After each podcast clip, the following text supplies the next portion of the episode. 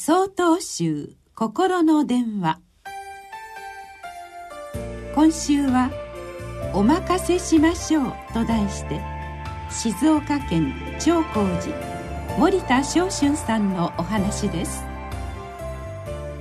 自分のお葬式のことを相談したいのですがある日のこと思い詰めた顔の女性が玄関を入るなりこうおっしゃいました。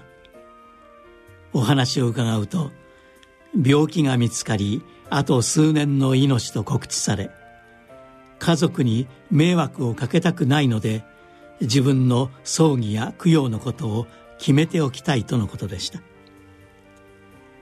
そういえばテレビや週刊誌などで家族に迷惑をかけないよう生前に自分の葬儀の準備をしておくことが必要だと言われることが多くなりました。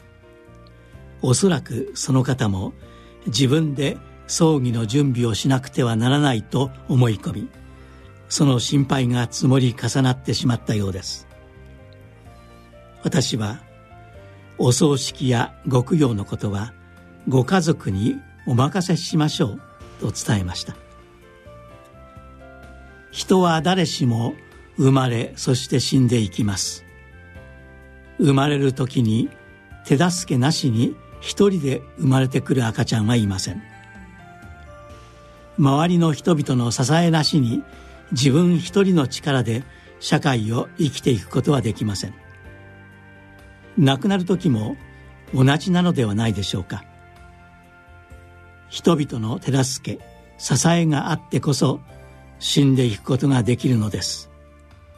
それは決して迷惑なことではないはずです。葬儀を営むことも支え合うということなのです。そんなお話をするとその方の思い詰めた表情が和らぎました。少し心が軽くなりました。後のことは家族に任せることにします。これからお墓参りをしていきます。